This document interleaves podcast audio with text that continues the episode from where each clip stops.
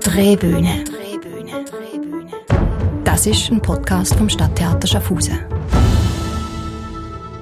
Das haben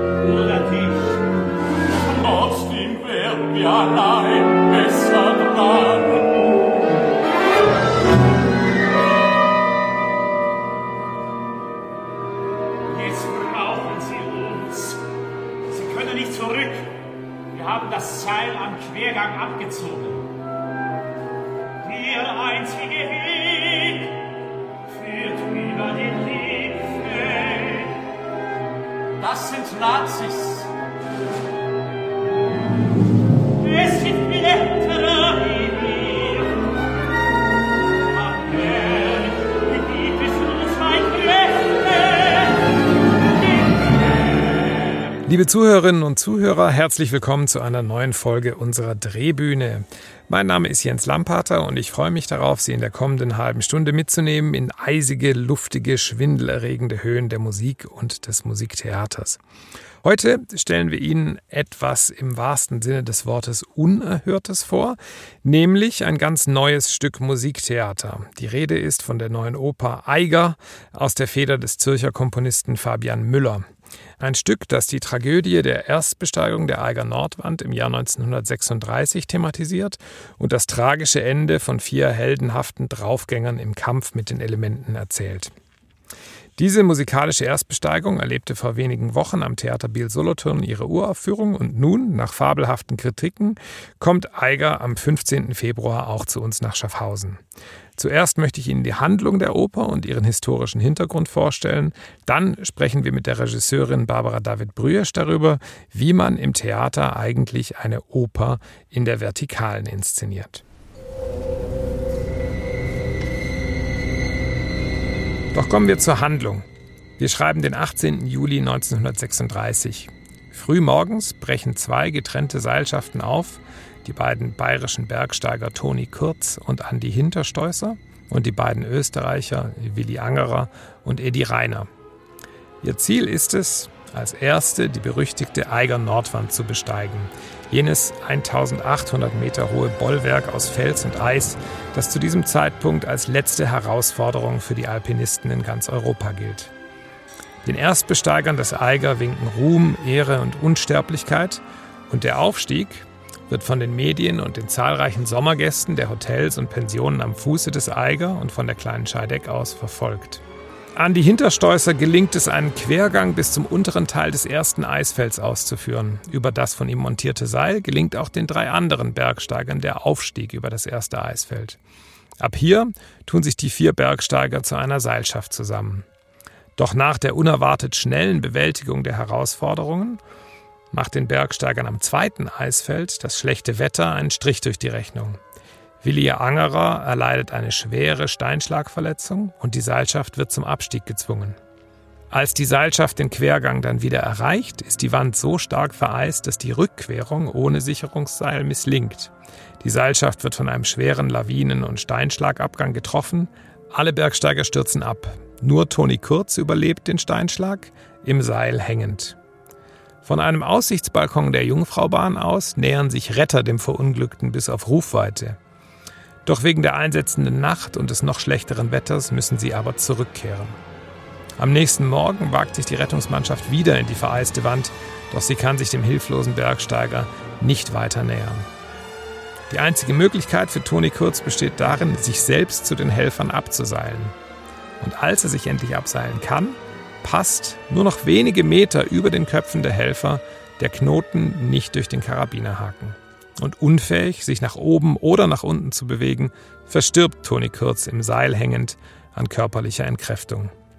Der Traum von Unsterblichkeit, Ruhm und Ehre, heroische Aufopferung und unerbittlicher Todeskampf im Angesicht der unbezwingbaren Naturgewalten, wenn das kein Stoff für die Oper ist?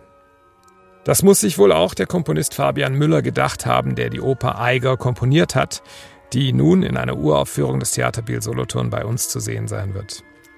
Fabian Müller ist einer der gefragtesten und profiliertesten Schweizer Komponisten unserer Zeit. Seine Werke erklangen bereits unter anderem an der Carnegie Hall in New York, im KKL Luzern, in der Philharmonie St. Petersburg oder auch im Teatro Colón in Buenos Aires. Und er wurde für seine Arbeit natürlich mit zahlreichen Preisen ausgezeichnet. Im Hintergrund konnten Sie bereits ein Werk von ihm hören, welches dem Eiger gewidmet war, eine symphonische Skizze für die Luzerner Festspiele. Was ihn nun dazu bewogen hat, sich wieder dem Eiger zu widmen und das in einer abendfüllenden Oper und was wir uns vom Libretto und der Musik erwarten dürfen, das haben wir Florian Müller selbst gefragt. Die Bergwelt rund um Grindelwald fasziniert mich seit meiner Kindheit, wo ich jedes Jahr mit der Familie Ski- und Wanderferien verbracht habe. Ein kleines Chalet am Fuß vom Eiger war fast wie ein zweites Daheim. Später, wo sich meine Laufbahn als Komponist hat abzeichnen ist das Chalet auch zu einem Rückzugsort geworden fürs Komponieren und Bergwälder rund um Grindelwald zu einer wichtigen Inspirationsquelle. Der Eiger hat mir also quasi über die Schulter geschaut, wenn ich da hunderte von Noten aufs Papier kritzle. Bereits vor 15 Jahren habe ich eine symphonische Skizze vom Eiger komponiert, die dann 2004 an der Interlakener Musikfestwoche aufgeführt worden ist. Inspiriert von dem berühmten Buch Die weiße Spinne und der drin geschilderte Tragödie um den Toni Kurz und der äh, deutsch-österreichischen Seilschaft, die 1936 versucht hat, den Gipfel zu erreichen, habe ich schon damals gefunden, das wäre ein spannender Opernstoff, aber sicher auch eine grosse Herausforderung. Nach mehreren Anläufen habe ich im Schriftstellerteam Kron dann einen idealen Partner fürs Libretto gefunden. Es ist bereits unsere dritte Zusammenarbeit und meines Wissens jetzt die erste Oper, die an einer Felswand handelt. Es ist eine Welt, wo Glück, Euphorie und Drama so nah beieinander sind. Während das Libretto den möglichen Ablauf, wie es zu dieser Tragödie hat können kommen, erzählt und in einfühlsamen Dialog die Charaktere von diesen vier Draufgängern zeichnet, erklingt in der Musik der Kampf mit der Schwerkraft und den Elementen. Die Musik ist also gewissermaßen die Bühne oder der Berg, wo sich die Tragödie abspielt, mit all seiner Naturgewalt und seiner Erhabenheit. Natürlich geht es ihnen wie mir, selber den eigenen zu erklimmen, kommt ihnen eher unwahrscheinlich vor. Aber ich würde mich freuen, wenn sie das Abenteuer wagen, musikalisch.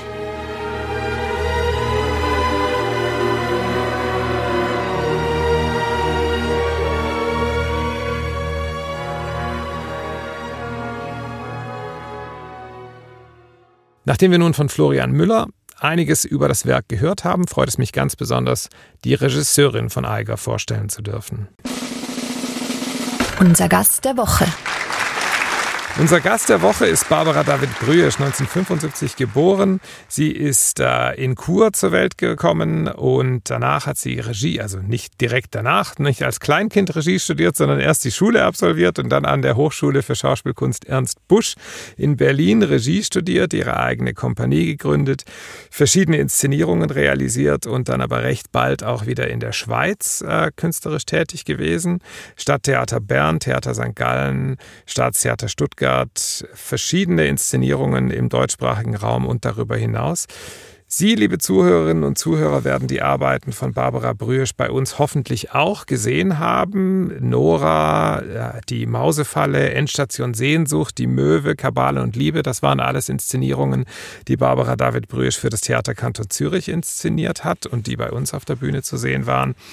Mittlerweile ist sie Hausregisseurin am Theater St. Gallen, unterrichtet an der Zürcher Hochschule der Künste lebt mit ihren zwei Töchtern und ihrem Partner in Zürich und ist uns heute zugeschaltet. Herzlich willkommen, Barbara. Hallo. Hallo, herzlich willkommen und danke für die Einladung. Hallo. Ähm, ist es richtig? Ist Eiger die erste Oper, die du inszenierst?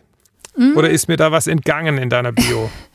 ja, nein, ist nicht ganz die erste. Ich habe ähm, Traviata inszeniert und Fledermaus, was ja eher eine Operette ist, aber ja. Das war beides für die Schlossoper in Haldenstein. Ah, okay, also nicht ganz die erste Oper, aber schon eher ein Ausflug in ein Genre, das du nicht jeden Tag betrittst, so wie im Schauspiel. Ja, und vor allem, also es ist auch wirklich die erste Uraufführung an der Oper, die ich mache, das auf jeden Fall. Mhm. Bevor wir im Detail über Eiger sprechen, wollen wir dich noch persönlich etwas vorstellen. Wir stellen allen unseren Gästen die sogenannten Gretchenfragen. Ui. Und auch du bleibst den Gret von den Gretchenfragen nicht verschont, hat allerdings nichts mit Religion zu tun, so persönlich werden wir nicht, sondern mit anderen Fragen, die unsere Gäste im Bereich Bühne, hinter der Bühne, auf der Bühne, unter der Bühne bewegen. Die Gretchenfragen. Die erste Frage heißt Zeitreise. Wenn du für einen Tag in die Haut einer wichtigen Person der Theatergeschichte schlüpfen könntest, wen würdest du dir da aussuchen? Oh, der Theatergeschichte. Ich wäre jetzt Marie Curie gewesen. es muss Theater das sein. Das ist auch, ja, nein, es muss nicht Theater sein. Es ist ja, ja. hat ja auch mit Explosionen und allen möglichen Dingen zu tun und mit Erkenntnis. Genau. Marie Curie. Ja, ich glaube ja. Wenn ich wünschen könnte, ja. Ohne, ohne die Radioaktivität dann mitzunehmen, das lieber nicht. Aber ich weiß nicht, ich finde die so ein Vorbild immer. Ich glaube auch, weil ich als Mutter zusammen mit diesem Beruf und wie die das immer geleistet hat, nachts ihre ganzen wissenschaftlichen Arbeiten trotzdem durchzuziehen.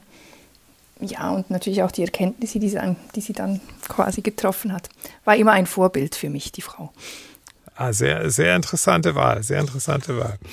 Ähm, Im Erdboden versinken Gibt es einen Moment in deiner Geschichte oder deiner Laufbahn auf oder hinter oder vor der Bühne, der unglaublich peinlich war und den du trotzdem gerne erzählen möchtest? Oder? ja, wir haben mal in Stuttgart auf der großen Bühne, da, gibt, da hatten wir einen sehr tollen technischen Leiter, den Andreas Zechner, der macht jetzt die Salzburger Festspiele. Also ein Mann, der eigentlich immer alles möglich macht. Und ich habe durchgesetzt, dass wir eine riesige Flutwelle haben dürfen auf die Bühne. Und ich glaube, ich habe diese Inszenierung gesehen. Das war eines langen Tages Reise in die Nacht von, genau. von Eugene O'Neill. Ist das richtig? Wo ja. am Ende alle im Wasser warten mussten. Genau, richtig. Ja, und das hat so ein bisschen Überzeugungskraft gekostet, weil er gewarnt hat vor allen möglichen Dingen. Und ich fand so, nein, nein, das ist ganz toll und großartig. Und tatsächlich hat dann beim ersten Versuch diese Flutwelle, die ein bisschen zu groß ausgefallen ist, beim ersten Versuch die gesamte Unterbühne mit der ganzen Bühnenmaschinerie geflutet. Und der Herr Zechner ist dann mit seinen rahmengenähten Schuhen auf die Bühne gestackelt und hat kein Wort gesagt. Und ja, da wäre ich sehr gerne auch in dieser Unterbühne mit versunken. wir hoffen, dass es nicht daran lag, dass du dann später eher in der Schweiz und nicht mehr so häufig in Stuttgart inszeniert hast. Wahrscheinlich nicht. Mittlerweile Nein, sind dort auch wieder andere tätig. Ja. Dann gehen wir zu den, zu den positiven ähm, Erinnerungen. Äh, Im Faust, den du ja auch inszeniert hast, glaube ich. Äh, na, nicht. Ah, nein, Hamlet 1 und 2 hast du gemacht in St. Gallen. Den Faust mhm. noch nicht. Das bleibt mhm. dir wahrscheinlich noch, steht dir noch bevor. Im Faust heißt es, verweile doch, du bist so schön äh, gibt es einen ganz unvergesslichen, ganz, ganz schönen Moment ähm, in deiner Karriere als Regisseurin, den du immer wieder, an den du immer wieder gerne zurückdenkst?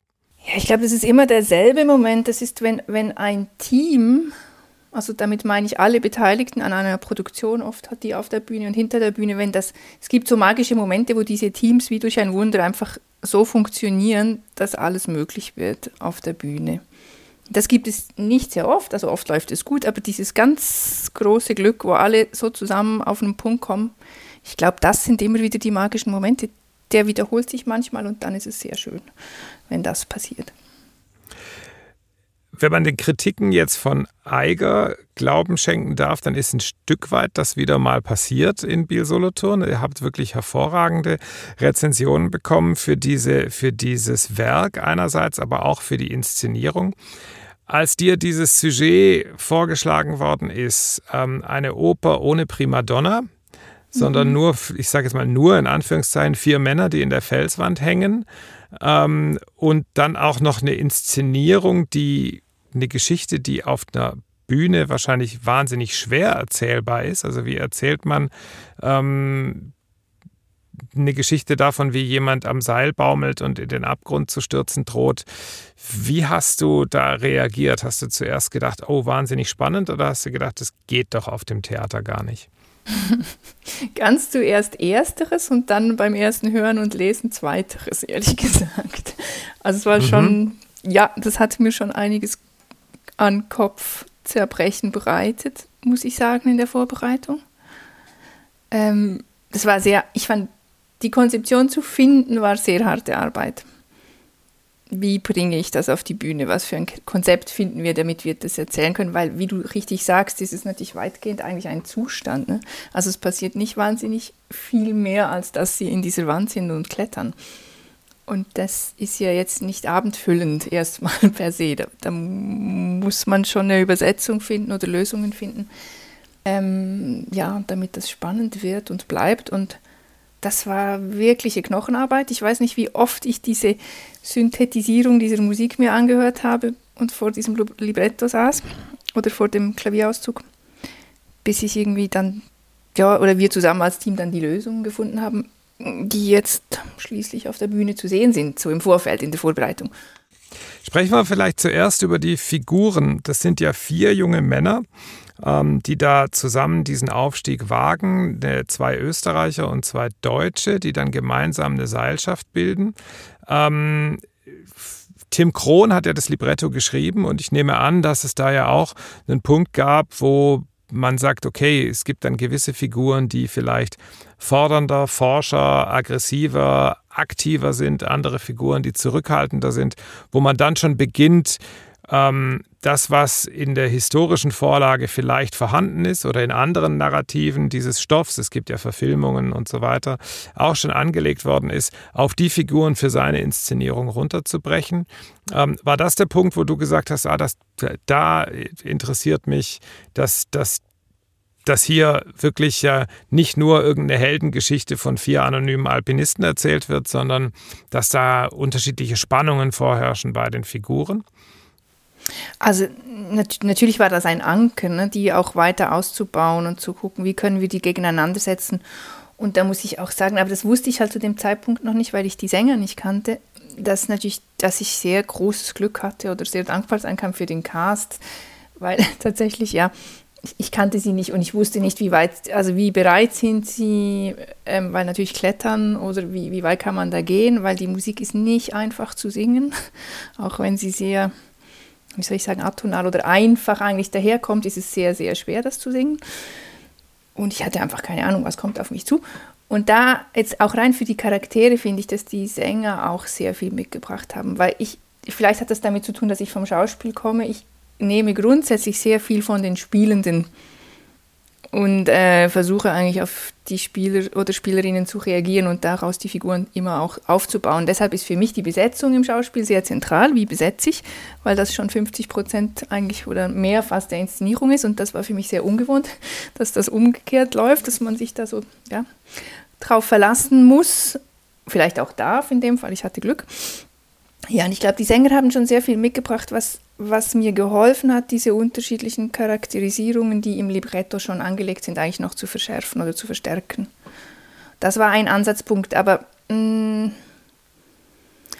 was für mich wichtig war, war noch wie eine zweite Erzählfolie aufzubauen. Also ich, ich habe sehr schnell gemerkt, ich, ich brauche eine, einen zweiten Erzählstrang, eine Parallelebene, die eigentlich gar nicht vorhanden ist im Libretto, um das zu erzählen.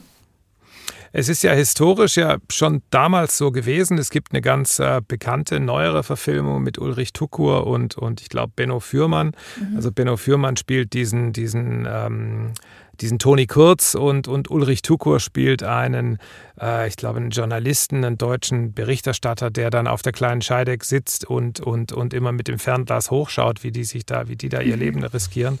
Und äh, du hast einen ähnlichen ähm, Kniff gewählt in eurer Inszenierung, indem du einen Schauspieler noch reingenommen hast in den Cast, ähm, der quasi dieses Geschehen auch aus einer anderen Perspektive erzählt. Kannst du dazu was sagen? Was mhm. ist das für eine Figur? Wieso habt ihr die ausgewählt und welche Rolle spielt diese Figur? Mhm, das ist der von Almen, der ist tatsächlich im Libretto schon angelegt von Tim Krohn. Das ist der Streckenwärter, heißt er, der ja auch historisch quasi belegt ist, dass es den gab. Das ist der, der dann aus dem Stollen gerufen hat, 100 Meter entfernt von der Stelle, wo sie dann schließlich alle zu Tode gekommen sind. Also sie dachten, sie seien eigentlich ganz kurz vor der Rettung, haben sie die Stimme gehört von diesem Streckenwärter. Der ist angelegt im Libretto, hat aber eigentlich nur zwei Sätze. Also der ruft einmal, der Tee kocht und seid ihr ja, ungefähr ein bisschen mehr als zwei Sätze, aber es ist eigentlich eine sehr mhm. kleine mhm. Rolle. Und, und ja, ich habe immer versucht, äh, gesucht nach der Perspektive. Aus welcher Perspektive erzähle ich das Ganze? Also will ich jetzt voll ins Drama rein und nur Narration machen aus den Vieren heraus oder ja, was könnte die Perspektive sein? Und dann hat mir eigentlich diese Figur geholfen. Ich dachte ja, wieso erzähle ich das eigentlich nicht als, ja, wie eine Rückblende, also wie im Kopf von dieser Figur. Das geht natürlich historisch nicht ganz auf, der wäre jetzt schon irgendwie 100, ich weiß nicht, relativ alt wahrscheinlich, aber das ist ja dann die Freiheit des Theaters. Ja, und da haben wir dann angesetzt ähm, und, da, und dann haben wir versucht, wie aus dem Restaurant raus, also aus dem Heute raus auf diese Geschichte zu blicken. Weil ich es eigentlich auch sehr interessant finde, wie sich ja dieses Bergsteigen auch verändert hat. Also wenn man guckt, was das damals bedeutet hat und was es heute, also heute werden ja Leute rein und raus geflogen in den Eiger. Also du kannst klettern und dann kannst du dich rausfliegen lassen und dann kannst du am nächsten Tag dich wieder da reinfliegen lassen und da weiterklettern. Also es ja, hat sich komplett geändert oder auch einfach mit diesem Rekord, ich weiß nicht, was ist er, 2,20 jetzt, glaube ich, der schnellste. Best Uli Steck. Ja, ich glaube, es ist noch jemand anderer, ich weiß seinen Namen leider nicht. Ich glaube, Uli Steck hatte noch 2,40 und ist jetzt irgendwie überboten worden, bin ich mir aber nicht ganz sicher. Auf jeden Fall auch Uli Steck, Wahnsinn. Und dann gibt es ja diese Paragla, also Leute mit diesen Wingsuits, oder wie das heißt, die schon runterfliegen. Ja, und all diese Themen haben mich halt mit interessiert und deshalb wollte ich eine Perspektive wählen, wo das auch eine Rolle spielt. Und deshalb beginnen wir eigentlich im Heute und die Geschichte bricht dann wie in dieses Heute rein und vermischt sich so das Historische mit dem Jetzigen. Das mhm. war so der Grundansatz. Mhm.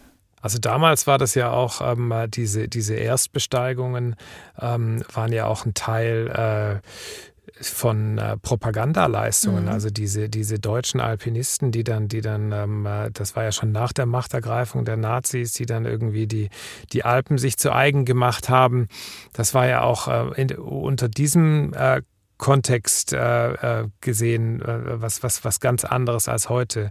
Äh, und natürlich auch deutlich gefährlicher, weil der, der also gefährlich ist es ja immer noch, aber deutlich, mhm. deutlich ähm, äh, außergewöhnlicher weil äh, äh, das ja eben nicht so eine Freizeitindustrie war, wie es heute der Fall ist. Ja. Ja. Kommt diese heutige Welt in eurer Inszenierung dann auch vor oder ist es, äh, also wie, wie, wie wird das konterkariert?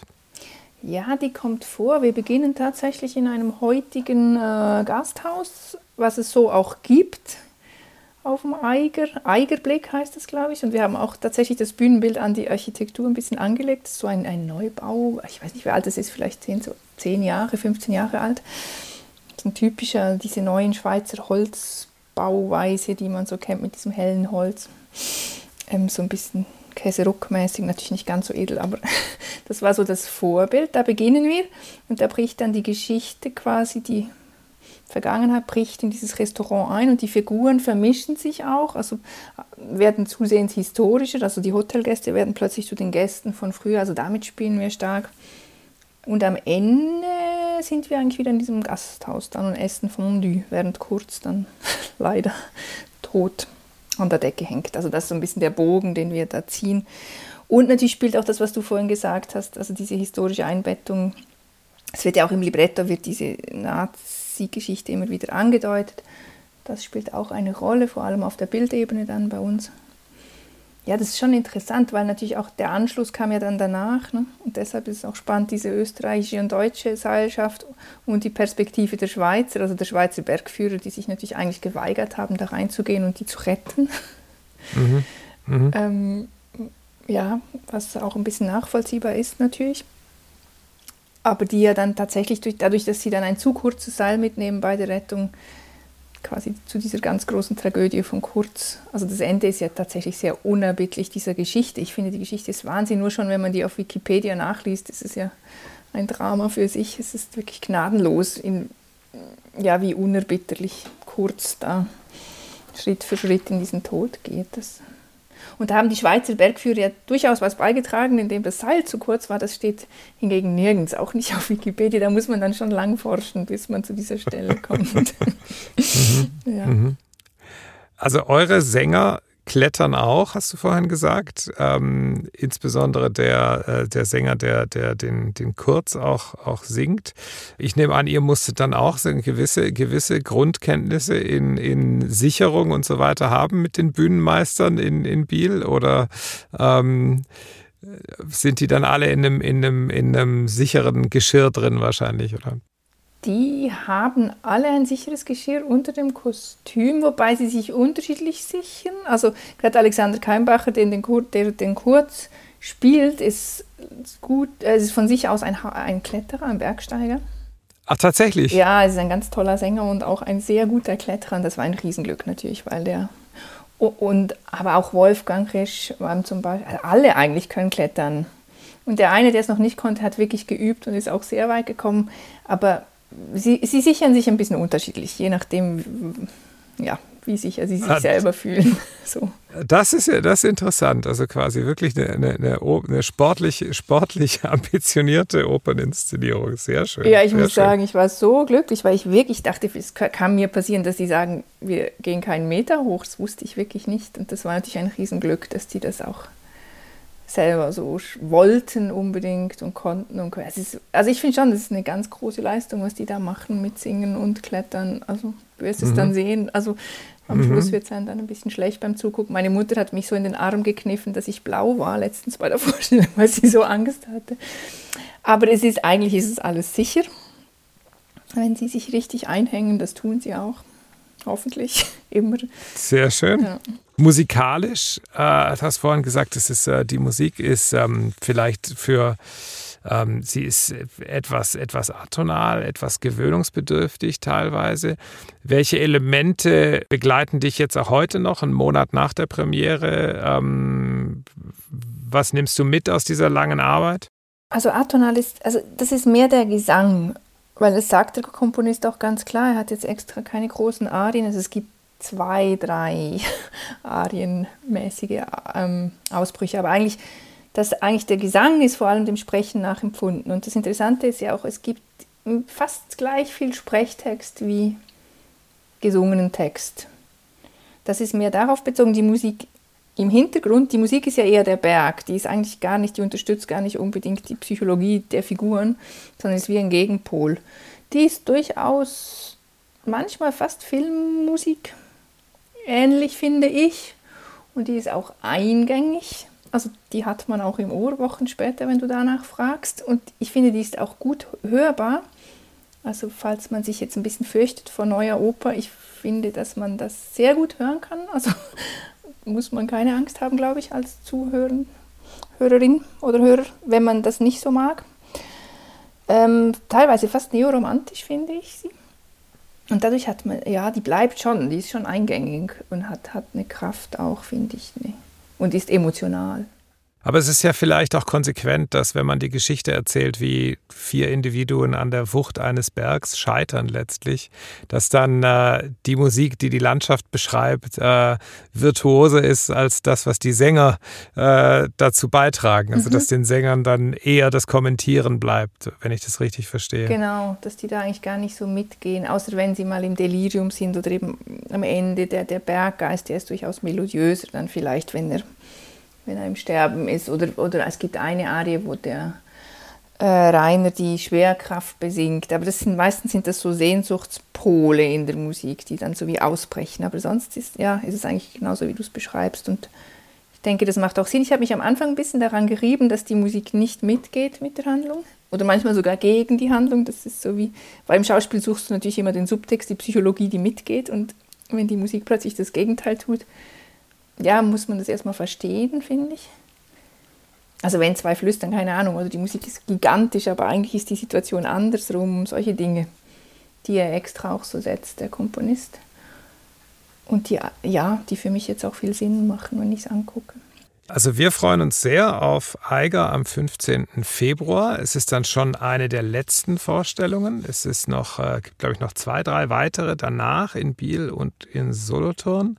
Und äh, danach ist diese seltene Gelegenheit, so ein neues Stück Schweizer Musiktheater mit Bezug zur Schweiz und zur Schweizer Geschichte zu erleben, auch schon vorbei. Umso dringender empfehlen wir Ihnen, liebe Zuhörerinnen und Zuhörer, den Besuch bei uns äh, in Schaffhausen am 15. Februar bei Eiger. Ich danke sehr, Barbara Brüsch, für die spannenden Einblicke in die Inszenierung und in die Vorbereitung zur Inszenierung. Was kommt als nächstes für dich jetzt? Ähm, als nächstes kommt der Geizige vom Molière, was bei uns aber eigentlich die Geizige wird. Aber ja, als Freilichtspiel beim Theaterkanton Zürich. Theaterkanton Zürich spielt da Katharina von Bock die Geizige. Mhm. Ah, sehr schön. Sie ist uns ja auch sehr wohl bekannt. Da wünsche ich euch gute Proben und jetzt schon toi toi toi für eure Premiere. Ja, vielen herzlichen Dank für alles und danke, dass ihr uns eingeladen habt. Auch fürs Gastspiel herzlichen Dank. Ja, liebe Zuhörerinnen und Zuhörer, das war es auch schon wieder von unserer Drehbühne. Ich hoffe sehr, Sie wagen mit uns gemeinsam die musikalische Erklimmung des Eiger am 15. Februar. In unserem nächsten Podcast, der bereits am 20. Februar erscheint, sprechen wir mit dem beliebten schwäbischen Kabarettisten Matthias Riechling über die Politik, über Parodien, über seine einzigartige Kunst, den Mächtigen und Mutwilligen dieser Welt aufs Maul zu schauen und natürlich über sein neues Programm Riechling 2022. Bis bald auf der kleinen Scheideck am Herrenacker oder natürlich auf unserer Drehbühne. Drehbühne.